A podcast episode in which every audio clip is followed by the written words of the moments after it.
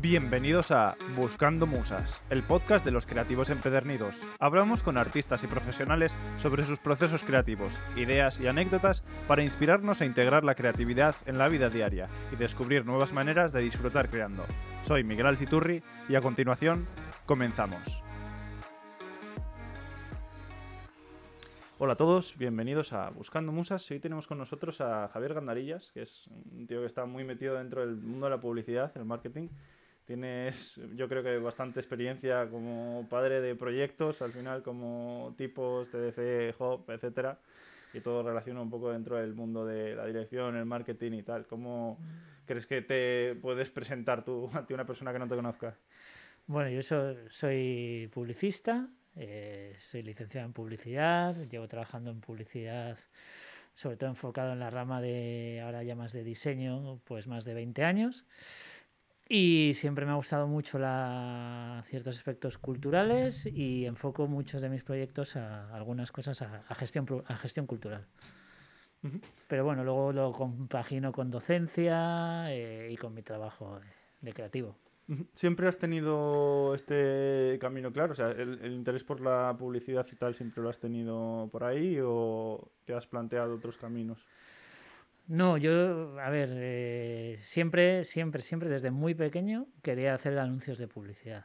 Me encantaba la publicidad, de pequeño solo veía, bueno, yo ya soy mayor, había solo dos canales de televisión y yo la mayor rato me lo pasaba viendo, viendo anuncios y me encantaban los anuncios. Eh, sí que es cierto que, bueno, pues que vas estudiando, la vida va cambiando, te va dirigiendo hacia un sitio y al final, pues estuve a punto, estudié en la Universidad del País Vasco, casi no entro, al final entré, estudié publicidad, pero probablemente hubiese acabado de publicidad aunque hubiese estudiado en otra, cosa. en otra cosa, porque sí que es cierto que era una época en la que podías sacar en publicidad habiendo estudiado cualquier cosa, porque porque los caminos estaban muy abiertos, lo único que tenías que tener era interés, eh, empezar a llamar puertas, conocer gente y, arrancar. Eh, y entonces sí que estudié publicidad y desde el primer momento la verdad es que tuve, tuve suerte, terminé la carrera y entré en una productora de canales temáticos en Madrid de, pues, eh, de tele, en la época de que estaba en vía digital y y el satélite empezaba en España. Y trabajé en marketing en el gestión de, dos canales, Canal Hollywood, era un canal de cine, y Canal Panda, que era un canal, un canal infantil de cine, eh, perdón, de, dibujos, que todavía, todavía están. Y trabajamos con España y con Portugal. ¿Y esto eh, llevando el tema más de, la dirección? Sí, llevábamos, un, el, llevábamos el apartado de asistente de canal de marketing y llevábamos un poco eh, la marca, el branding. Lo que ahora está tan de moda que se llama branding, ¿no? Pues en aquella época sí que había empresas que lo hacían, que lo practicaban y, nosotros hacíamos eso. Y como directores allí también pudiste vivir eh, la evolución, por así decirlo, el nacimiento también de todos los canales digitales, etcétera. Eh, fue como en el boom, en la actualización, fue como que tuvisteis, o sea, me refiero a que si existió algún tipo de reto a la hora de adaptarse a nuevos canales, etcétera, o... Bueno, eh, era un mundo súper cambiante. Eh, te quiero decir, nosotros empezábamos, yo creo que fue en el año 96, llegué yo a, Madrid eh, y empecé a trabajar allí. Y era cuando en España estaba empezando ONO con el cable, vía digital con el satélite y canal satélite digital. En aquel momento comercializabas los canales a través de las, de las plataformas y era una guerra tremenda por estar en las plataformas porque era lo que te daba, lo que te daba rentabilidad. ¿no? Entonces trabajábamos con TV Cabo también, que era portuguesa, que era la principal cadena de satélite en Portugal. Y, pues el, el, marketing era fundamental porque al final ya no solo tenías que intentar alcanzar al espectador y ganar espectadores, sino que también tenías que convencer a los directivos de las grandes cadenas de satélite de que contratasen tus, tus canales y era sobre todo más donde nosotros nos enfocábamos. En ese apartado de, tener mucha notoriedad en prensa a través de acciones y de llegar a los directivos de las, de las grandes cadenas para que contratasen nuestros canales. Eh, luego también eh, quiero preguntarte de dónde nacen también un poco eh, todos esos proyectos. Supongo que te vas encontrando con estudios de diseño, vas teniendo experiencia dentro del sector después. Y eh, ese enfoque también luego más cultural, además de conectarlo pues con la televisión y eh, todo más enfocado a publicidad, luego ese interés por también el impulso de, de todo lo cultural, como puede ser, por ejemplo, con tipos o eh, con otro tipo de proyectos. Bueno, yo digamos que en, mi época de, de, estudiante empezamos haciendo prácticas aquí en una agencia que se llamaba Bosin eh, mi padre era el director comercial de la, de la agencia en aquella época eh, y bueno, me consiguió las prácticas. En aquel momento, sobre todo, las agencias aquí eran estaban dirigidas por, vamos a llamarlo sutilmente, autodidactas, que no tenían mucha idea de publicidad, sabían de venderse a ellos mismos. Y, pero sí que se empezaban a crear unos departamentos de diseño en los que había gente muy interesante y yo ahí pues conocí a uno al que es ahora uno de mis mejores amigos, se llama Rubén, eh, que por cierto tiene un proyecto interesantísimo para el que quiera verlo en Instagram que se llama The Smallest Boy. Y mm, nos hicimos muy amigos y él me despertó un poco el, interés por el, por el diseño. También es cierto que todo viene derivado de que mi padre enferma, se pone muy gravemente enfermo. Eh, yo me vuelvo a Santander y en aquel momento, en el único coincido con Jesús Vázquez, él me ofrece entrar en su, en su estudio y es donde ahí empiezo a profundizar un poco más en la rama de, del, del, diseño gráfico ¿no? y en cómo, cómo conectar empresas con el diseño, sobre todo, y en trabajar proyectos personales que, que nos llenaban y que en algún momento pues, podían tener una continuidad o llevar a, a algún sitio.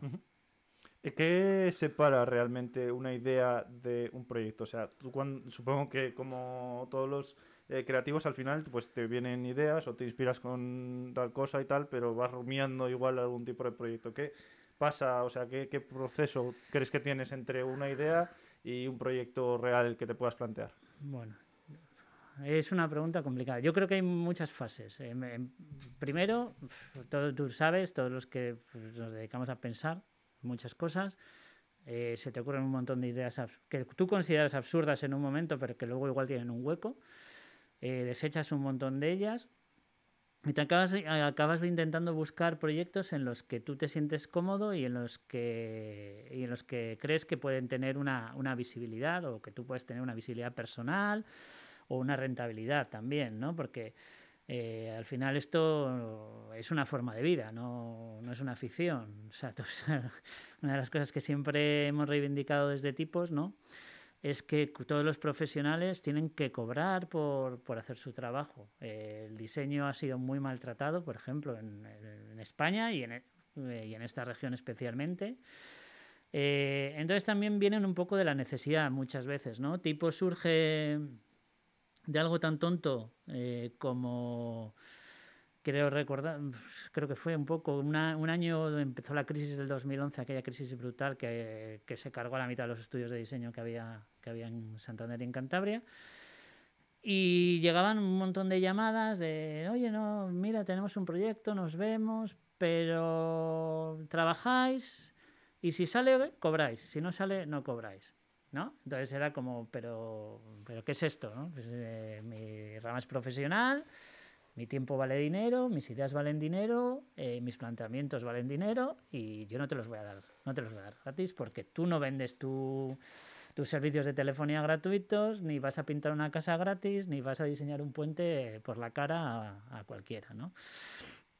Entonces, todo ese proceso, por ejemplo, con tipos me hizo reflexionar mucho eh, y me hizo buscar un formato que, que pusiese en valor el, el, diseño gráfico, aunque no fuese mi profesión real. Eh, sí que me afectaba muy, muy de cerca, ¿no? porque yo me desenvolvía en el mundo del diseño, aunque no fuese diseñador. Eh, y el día a día me, me minaba, ¿no? Esos encuentros me minaban. Y entonces ese fue el objetivo claro de tipos. Tuvimos la suerte también, que coincidió un poco eh, bueno, no, no exactamente, es verdad. Tipos no, estaba reflexionando, pero antes de tipos, eh, bueno, la fundación ya había llegado, Fundación Santander Creativa está en, aquí instalada eh, nosotros, yo ya había intentado eh, sacar algún proyecto con la fundación, no, no habían elegido, pues en su momento decidieron que había otros que eran mejores, pero no me desanimé y, seguí pensando en cosas. Entonces, pues al final armas un proyecto que tiene sentido, que encaja en su momento, porque también eso es la oportunidad, ¿no? que encaja en el momento en el que tú, en el que tú llegas, en que en Cantabria no se hacía nada alrededor del diseño gráfico. Sí que es cierto que había habido una asociación de diseñadores gráficos que había hecho muchas cosas en su momento, pero que había desaparecido por inanición, porque nadie pagaba las cuotas, porque los que lo mantenían se cansaron de, de seguir ahí. Y, llegamos nosotros, llegamos Juan Jesús y yo con el proyecto y funcionó. Y la verdad es que funcionó, ha, ido creciendo poco a poco, ha tenido mucha acogida, eh, la recepción ha sido muy buena, el feedback muy bueno. Y pequeños encontronazos que tenías al principio también un poco, porque ya sabes cómo es este, un poco este mundo, se, se tornaron en, en, muchos casos en apoyos totales, en sugerencias, en por qué no hacéis esto, por qué no traéis a, no sé, por qué no traéis a alguien, por qué no buscamos cómo enfocar esto y, y ampliarlo. ¿no? Y eso es una de las partes más, más chulas del proyecto. También es, también es cierto que nosotros somos muy receptivos a escuchar a, yo creo que somos muy cercanos, que tú puedes venirme cualquier día y decirme, oye, ¿por qué no el año que viene en ti pues, hablas, yo qué sé, de diseño editorial? Y te digo, ah, pues mira, pues no había pensado enfocarlo todo al diseño editorial, pero no me parece mala idea. Entonces, nosotros sí que estamos muy, muy abiertos. Eh, tenemos el problema que, que tendrá tipos y que tiene, yo creo que absolutamente todos los proyectos culturales en España, eh, que es el de la financiación mientras no haya una ley de mecenazgo que a la empresa privada le interese mucho apoyar proyectos culturales, claro. Eh, dependemos de la financiación dentro pública. De eso, ¿Crees que es difícil encontrar financiación por parte de organizaciones públicas en lo que se refiere a la cultura o dentro de todo este tipo de...?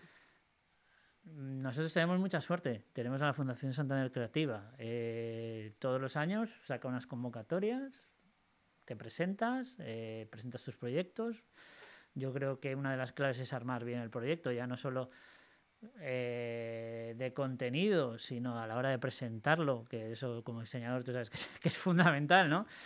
Que la idea puede ser buena, pero si no la plasmas eh, visualmente o gráficamente bien, bien explicada, bien argumentada y con un dossier que parezca de verdad que tú vas en serio, eh, pues, pues eso tiene, tiene su peso y hay gente que aún a día de hoy sigue sin, sin entender esa faceta. ¿no? Eh, creo que la Fundación hace una labor fantástica. Eh, creo que el, gobierno, a través de la Cultura, también hace una buena labor. pero sí que es cierto que yo creo que para los que nos dedicamos a esto, al, tener unas convocatorias muy abiertas, pero no muy restringidas en que, pues tiene que ser para editar un libro o tiene que ser para organizar una exposición, sino que es libre a que tú propongas un proyecto creativo eh, y a ellos en ese momento, al jurado que esté en la selección del proyecto, le encaje, le guste, eh, da mucha oportunidad. También ha permitido abrir el ayuntamiento a cosas que no se hacían Cosas que, pues, mm, no sé si por el funcionamiento del funcionariado, valga la redundancia, eh, se hacía sota, caballo y rey, y ahora se empiezan a ver muchas cosas y mucha proyección cultural, ¿no? Eh, luego también quería preguntarte, dentro de todos estos proyectos, dentro de toda la organización, eh, conectándolo con tu experiencia como director, quería que me dieses tu visión personal sobre el hecho de, como director también, o como individuo, el saber delegar o el saber colaborar con otras personas para sacar algo adelante. Ese es el principio de que algo funcione. Esa es mi opinión. Eh, ojalá nosotros tuviésemos un presupuesto tan grande que pudiésemos ser 15 personas en el equipo, pero no podemos serlo. Entonces, eh, entre tres personas y gente que en momentos puntuales buscas para... Ahora, te hablo de tipos, en Hub somos muchos más, ¿no? Eh, para que te ayuden, tienes que tirar. Eh, yo no puedo hacer cosas que hace Juan. Juan, como dicen, hay un concepto americano que a mí me gusta mucho, que es un rainmaker, ¿no? Alguien que hace que las cosas que las cosas sucedan. Entonces Juan para mí es ese, ese señor lobo que está en Pulp Fiction, que tienes un problema, eh, llamas y lo resuelve, ¿no? que es capaz de encontrarte un vuelo de donde no había, eh, un hotel donde no lo había, tirarte una línea de HDMI para que funcione perfectamente eh, la pantalla de vídeo en el centro botín. y yo eso sería incapaz de hacerlo solo. Cada uno asume sus funciones, sus roles, y igual que Jesús diseña y hace cosas chulísimas para nosotros, yo son cosas, son cosas en las que no, no soy capaz y me tengo que rodear de gente que, que sabe hacerlo, porque si no el proyecto jamás podría salir. Eh, luego también quería comentar contigo el hecho de que todos estos proyectos sean también una apuesta por la cultura eh, eh, local también. O sea, te has traído la cultura a través de exposiciones, te has traído a través de charlas, eh, también lo haces a través de la docencia. Quería preguntarte un poco también por qué también desde este punto en el que al final mucha gente está en, pues en, bueno, lo primero porque lo que intentas es que las cosas reviertan en el mundo en el que tú te mueves, ¿no? En la ciudad en la que vives, en la región en la que vives, la gente a la que conoces. Eh, intentas crear o apoyar a un tejido fuerte que hay, pero que apenas tiene, tiene visibilidad, porque crees también que hay gente que es muy buena y muy válida, ¿no? lógica, no tendría ningún sentido hacer tipos o hacer hub si no considerásemos que aquí hay gente que a través de la creatividad eh, realiza un trabajo estupendo en, diversas, en, diversas, en diversas áreas. Eh, sería un poco chauvinista, ¿no? Sería una tontería de, saco un proyecto porque se tiene que hacer en Santander o porque se tiene que hacer en Cantabria. No, lo que buscamos es un poco esa retroalimentación de lo local y lo nacional o internacional que a la gente de aquí, a los diseñadores de aquí o a la gente que le interesa la cultura de Cantabria o de Santander, le sirva que venga un tipo como Jonathan Marnbrook desde Londres a aportar su, su, sabiduría y a la inversa, ¿no? que todo lo que hay de tejido local la gente lo pueda conocer, ¿no? pues a través de las exposiciones con, con los diseñadores, de los concursos con los estudiantes, eh, pues facilitar un poco esa conexión profesional en, todo en todos los sentidos. Eh, dentro de todo esto, eh, también eh, quería pues hablar un poco de del, cómo te planteas o cómo le propones a una persona, a una figura pues como Jonathan Van Broek, por ejemplo, el que se venga a una charla a un proyecto tan local, entre comillas, porque al final es una propuesta hecha así un poco a pequeña escala ¿Cómo te planteas alcanzar a todas esas figuras al final para que casi de manera altruista se, presten a eh, pues venir a transmitir sus conocimientos? bueno, una, una, de las cosas que descubres cuando empiezas a, organizar cosas es que te, siempre hay un miedo inicial a, cómo, a eso, ¿no? A cómo le planteo yo a alguien como Javier Mariscal que se venga a Santander a... Bueno, mm, ahora es más fácil Vamos a hablar del primer año. ¿Cómo, se planteó a Andreu Valius, probablemente el tipógrafo actual más importante que hay en España, que se venga a Santander a un, sitio, a un evento que no ha habido ninguno, eh, que le vamos a meter en una salita eh, en la filmoteca, que no tenemos casi pasta, pues echándole cara. Eh, empiezas a preguntar a gente, oye, ¿le conoces? Eh, conexiones que tienes, te acercan, te consigues un teléfono, consigues un, un email. Planteas las cosas desde la honestidad, las cosas directas. Es mucho más fácil decirle a alguien lo que tienes y lo que puedes darle que ir derivándote, ir girando por un lado para llegar por otro, mm, al final envolverle y vamos a decir un poco timarle entre comillas, ¿no? Para que venga que es mucho más fácil decir, pues yo me acuerdo del primer año, no sé si me acuerdo si decíamos, oye, mira, te vienes, te pagamos algo simbólico porque no tenemos más, pero bueno, te pagamos el alojamiento, el vuelo, te llevamos a cenar, eh, que es otra de las cosas también, ¿no?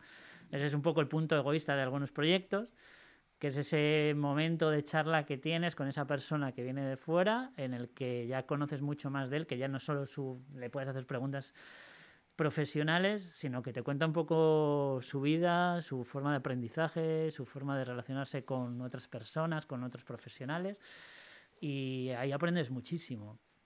Entonces el primer año fue el duro, fue el de llamar puertas. Sí que es cierto que además hemos en los cinco años hemos tenido mucha suerte. Creo que solo nos ha dicho no una persona. Pues, pues pocos nos para también un proyecto Sí, sí. También es cierto que a Mario Eskenazi le esperamos hasta el día antes de la rueda de prensa y ya fue una llamada desesperada de, oye Mario, mira, eh, es que mañana lo presentamos y necesito saber si te presento a ti o me tengo que buscar a una persona en 24 horas para que esté, para que esté en tipos. Y él con su gracia eh, ese, ese deje argentino, bueno, Javi, tal, ya sabes, yo es que al principio no sabía, pero bueno, venga, voy y luego te queda la incertidumbre que se te rajen en el, en el último momento, que eso, eso también está.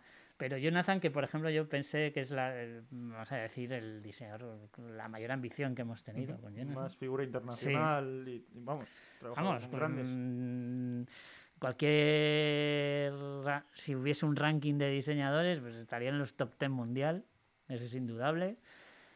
Eh, un tío además que a mí ya me, me, parece mucho más interesante que como diseñador su forma de ver la vida y de pensar y de ser un, un, activista, ¿no? un activista del diseño, vamos a llamarlo así.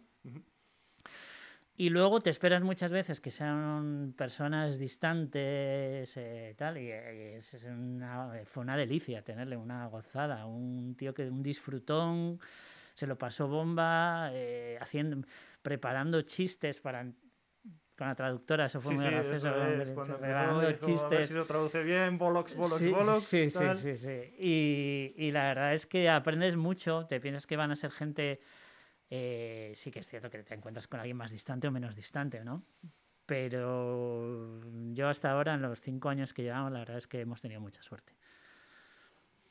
Eh, luego también quiero conectarlo, traerlo un poco más para acá, en el tema de eh, la riqueza de creativos en Cantabria y tirándolo por el lado malo también un poco la fuga de cerebros dentro de todo lo que es la formación creativa, porque sí que realizamos una apuesta por la formación creativa, sí que por ejemplo pues eh, realizas propuestas para traer a figuras tan grandes eh, al final para darle un valor también a todo el diseño en general y, que la gente local también vea a dónde se puede llegar, qué ambiciones puede tener y todo eso, pero Luego, por otro lado, también la situación en, en, España, por ejemplo, en general, está de que formamos bastantes creativos, pero luego acabamos trabajando igual más para afuera que para, que para adentro. Sí, bueno, ese es un mal endémico del país, ya no solo es en las profesiones creativas, ¿no? Eh, ahora lo vemos en la sanidad, como se quejan de que no hay médicos, de que no hay enfermeras, porque se han ido todos a, a Inglaterra, a Alemania, a trabajar.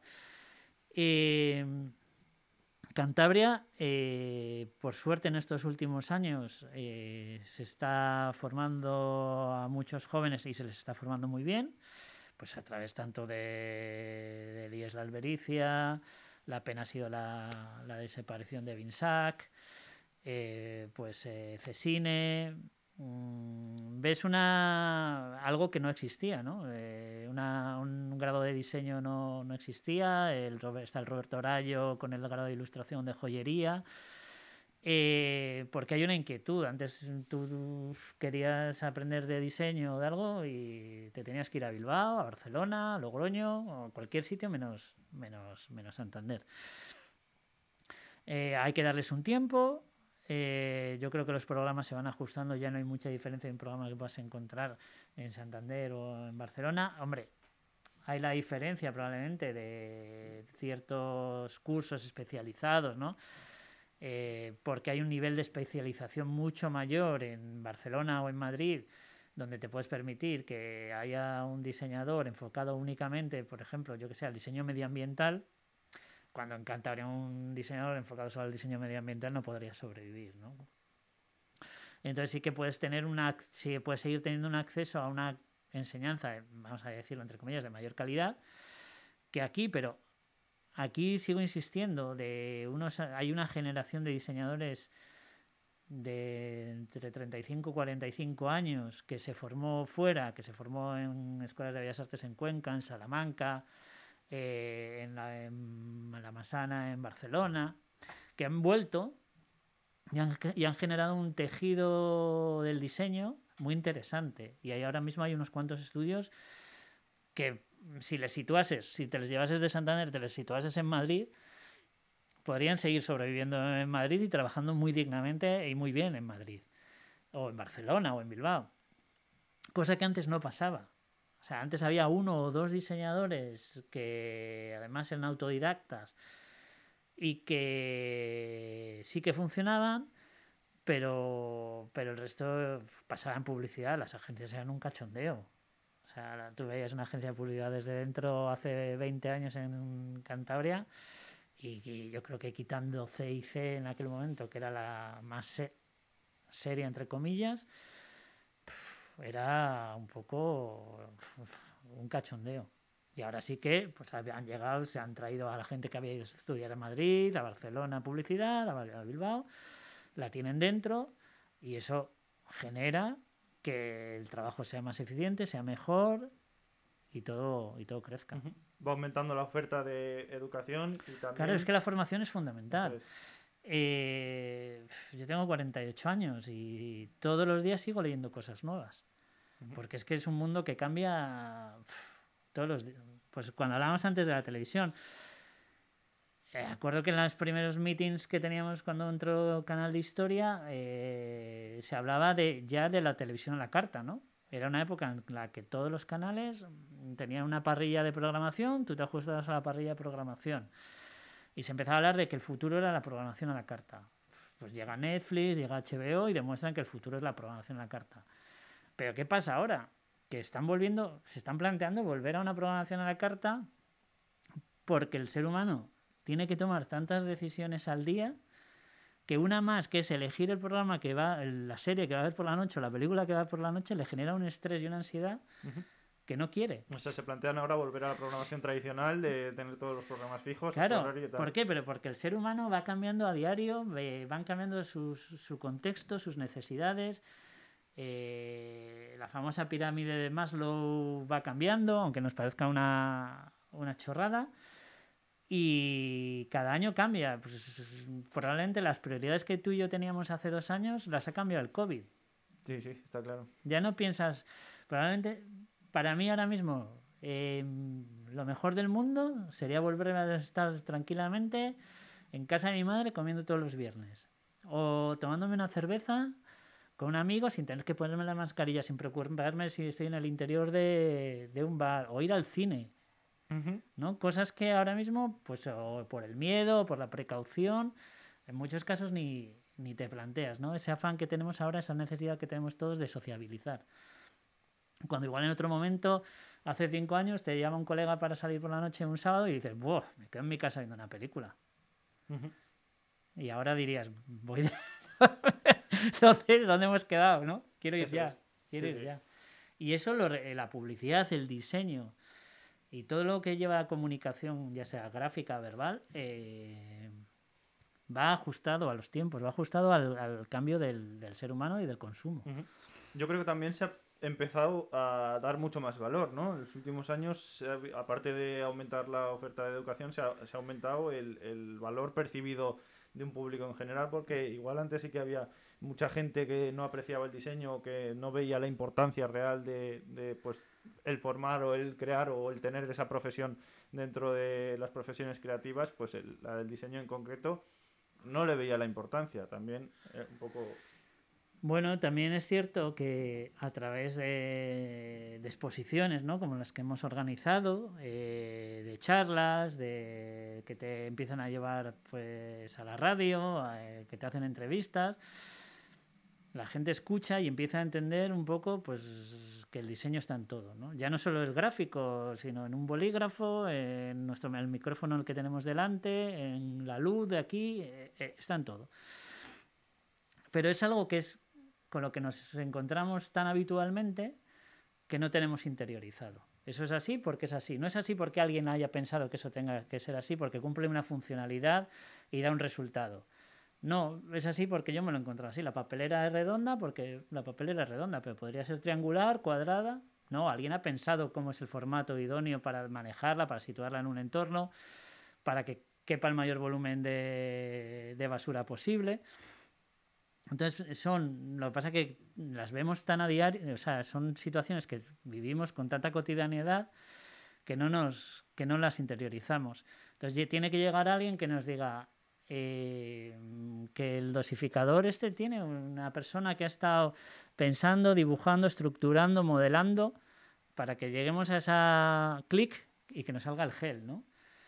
Eh, y pasa con, la, con las marcas. Eh, todos eh, sabemos lo que es un logotipo, pero es que el diseño va mucho más allá de un logotipo. vemos un cartel, pero muchas veces no entendemos un cartel. No entendemos el trabajo que hay detrás de un cartel. ¿Cuántas veces te ha llegado la gente y te ha dicho, bueno, esto lo haces tú en cinco minutos? Claro, eso es, sí. Cinco minutos, jolín.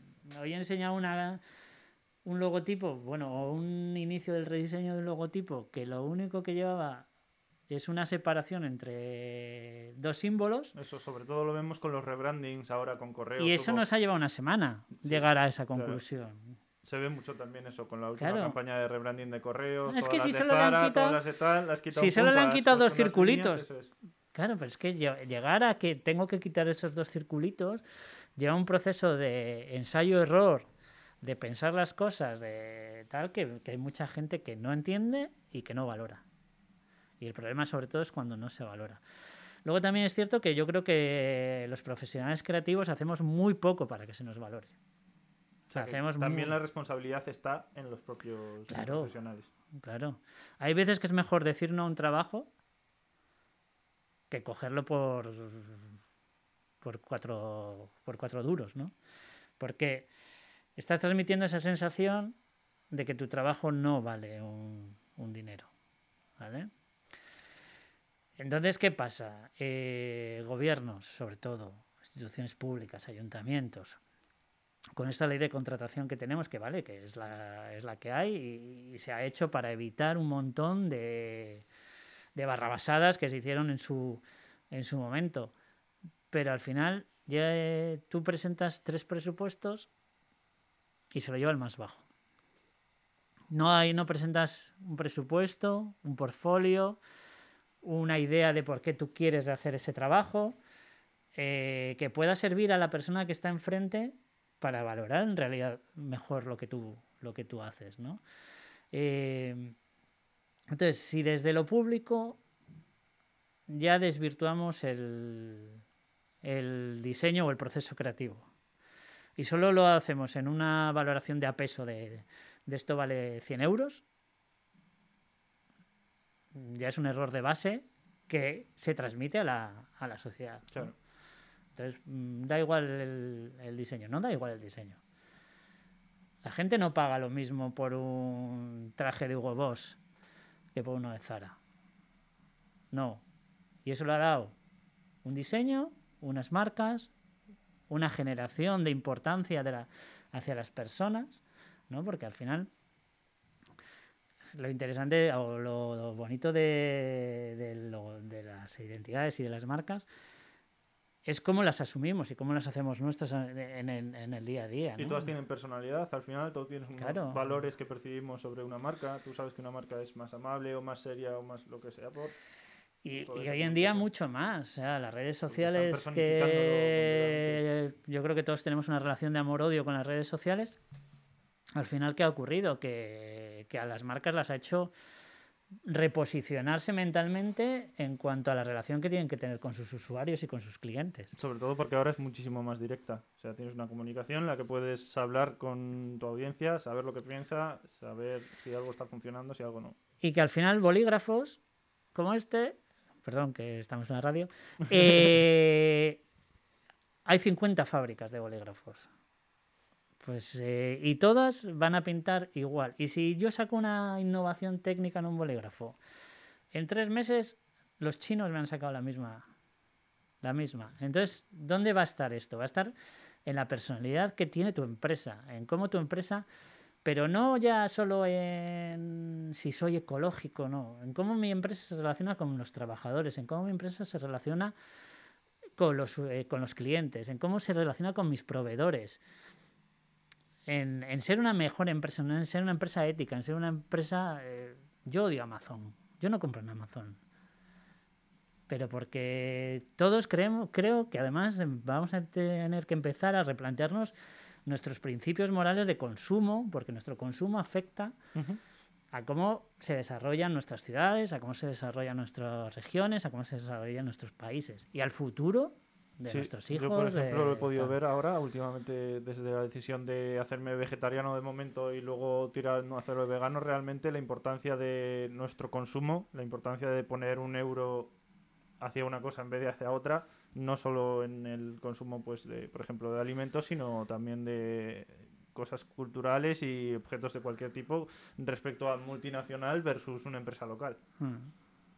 Bueno, aparte que es que si abandonamos a las empresas locales, al final esto será un solar, todos nos tendremos que ir para afuera, todos iremos a trabajar a Amazon y yo no quiero trabajar en Amazon.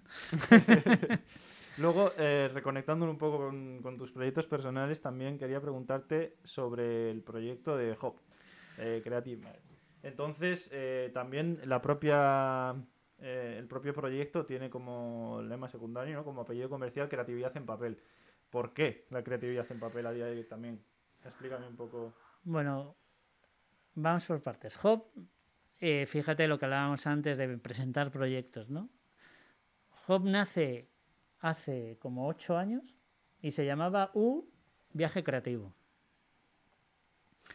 Eh, cierto es que tenía unas conexiones distintas y luego se ha ido desarrollando y girando hacia otra vertiente, pero es un proyecto que se presenta, yo creo que hace ocho años, a la Fundación Santander Creativa y que no sale. Que luego hay que oír, no, es que presento y no sale. Pues a veces presentas y no sales y a veces presenta y, y sales. Eh, y en todo ese periodo, pues ha habido etapas de lo retomo, lo dejo, lo retomo, lo dejo. Eh, y este año, pues mira, eh, hablando con, con, Fernando y con Bruno en Muta, eh, se lo contaba a Fernando y Fernando decía, joder, es que lo tenemos que retomar, es que es una idea muy bonita, es que, venga, vamos a armar un dossier, sacamos números y lo presentamos. Y así se hizo y, salió. Luego viene lo del papel. El papel en esta pandemia está siendo como, no sé, como un general nazi perseguido por todo el mundo, ¿no? Voy a tocar un papel y me voy a contagiar, cuando no hay nada todavía ni asumible ni demostrable sobre eso. Eh, nosotros trabajamos mucho con eventos culturales que han dejado de hacer programas, de imprimir programas, de no, todo me lo llevo a un QR digital que está en mi web, que Todo esto además viene de toda esa fanatismo que hay de Navidad, me voy a hacer mi felicitación digital, te mando un, email, un email, que ese email va a la basura según entra porque demuestra una falta de empatía y de personalización y de, de verdad te escribo porque te quiero contar algo, ¿no? Entonces eso es lo que da el papel. El papel, quitando que ahora solo nos llegan cartas de facturas y que lo consideramos un poco en un contexto negativo, pero el papel al final es esa cosa que queda en la que cuentan las cosas importantes. En la que tú le quieres escribir algo a alguien de verdad y se lo, escribes en una se lo sigues escribiendo en una carta, no se lo escribes en un mensaje de WhatsApp. Eh, no recuerdo ahora, había un, un diseñador gráfico, pero es que ahora soy malísimo con los nombres, un diseñador inglés, no recuerdo muy bien el nombre, que decía que cuando tengas que contar algo importante, cuéntalo en papel. Entonces eso es un poco, ¿no? La creatividad para nosotros es muy importante y creíamos que tenía que tener un reflejo en una, en una revista, en una revista de, papel. Eh, también las, revistas yo creo que están viviendo una segunda juventud. No, a la vez que muere el kiosco, que es una pena tremenda, ¿no? El kiosco muere más que nada porque se está muriendo el periódico, el periódico ya no, no, nos cuenta cosas de otra forma, no nos interesa mucho, lo tenemos todo en digital más barato, no es importante, pero sí que empiezan a salir un montón de revistas, de revistas especializadas, con un diseño cuidadísimo, con una producción cuidadísima y, que, y con unos contenidos muy, muy buenos, ¿no? Porque no, no vale nada tener un diseño espectacular si tu contenido es una basura. O sea, es, es un equilibrio que hay que, que hay que buscar. Entonces, no sé, pues, ya hay una revista que me fascina, sin ser un fan del ciclismo, que es Volata. Una revista sobre ciclismo que, que, solo la coleccionaría, ¿no? Solo la tendría por coleccionarla. O tapas de, comida, o hay ahora una nueva que me gusta mucho que se llama Carne. Eh, ves que hay un montón de, de, proyectos alrededor del papel que cuentan cosas eh, que cuentan cosas muy interesantes y luego tiene esa cosa que es también un tema un poco personal del coleccionismo no un buen producto tú al final lo acabas guardando eh, yo a mi abuelo no le conocí mucho eh, murió cuando yo era muy pequeño pero mi abuelo tuvo una imprenta entonces, en eh, mi familia siempre el libro ha estado muy presente. Siempre hemos sido como muy de del papel, de tocar el papel, de guardar el libro, de... Mm, yo el libro digital lo intenté, pero no, no puedo con él. Yo quiero tener un libro físico. Me gusta comprar ediciones cuidadas. Ahora soy súper fan de Blacky Books por el tipo de ediciones que hacen. Eh, entonces tiene esa faceta de la fascinación por el objeto pero a la vez por el, por el contenido. Y eso es un poco modestamente lo que intentamos hacer con, con Hop. Luego también ese otro objetivo, como aparte de transmitir todos estos valores, es también eh, la divulgación del mundo de la creatividad eh, a un público más amplio, ¿no? O igual tampoco eh, está enfocada a un super nicho de solo diseñadores o, solo una gente que esté muy metida dentro de un mundo en concreto, ¿no? Eh, es que ahí volvemos a, mis principios, ¿no? Eh, las cosas tienen que ser entendibles para un frutero, eh, sin menospreciar un frutero, ¿eh? para un médico, para un abogado, para un chico que repara ascensores. ¿Por qué eh, hemos convertido la cultura en algo sectario, ¿no? En algo que no, tú tienes que tener unos estudios, tú tienes que ser así, asado, para poder acceder a mi programación cultural. Eh, bueno, yo creo que tú estuviste en las charlas de este año. A mí me pareció súper interesante la charla de, Mary Cuesta, ¿no? Desmintiendo como la gran cultura. ¿no? Eh, no todo tiene que ser gran cultura. Es cierto que tiene que haber un mega que es estupendo escuchar a la Filarmónica de Londres, que es estupendo ver una obra de ver Macbeth, pero también hay otro tipo de, cultura. Entonces, en creatividad, en diseño, eh, pasa que todas las revistas están un poco enfocadas a hablar para tu sector. Entonces hablas tú técnicamente, eh, pues, eh, no sé, la revista Croquis de arquitectura que es maravillosa, pero claro, si no eres arquitecto, eh, hay muchas cosas que se te escapan, ¿no? Pues eso es lo que no queríamos que pasase con, con Hop y en lo que estamos trabajando todavía, porque ha sido un primer número, eh, hay cosas que pulir, pero sí que buscábamos esa idea que hablábamos Bruno y yo de un fanzine bien hecho. O sea, esa mezcla de fanzine y revista, ¿no? Y yo creo que lo hemos conseguido un poco, que hay algún contenido que nos falta hacerle más popular, vamos a llamarlo, ¿no? Cultura pop.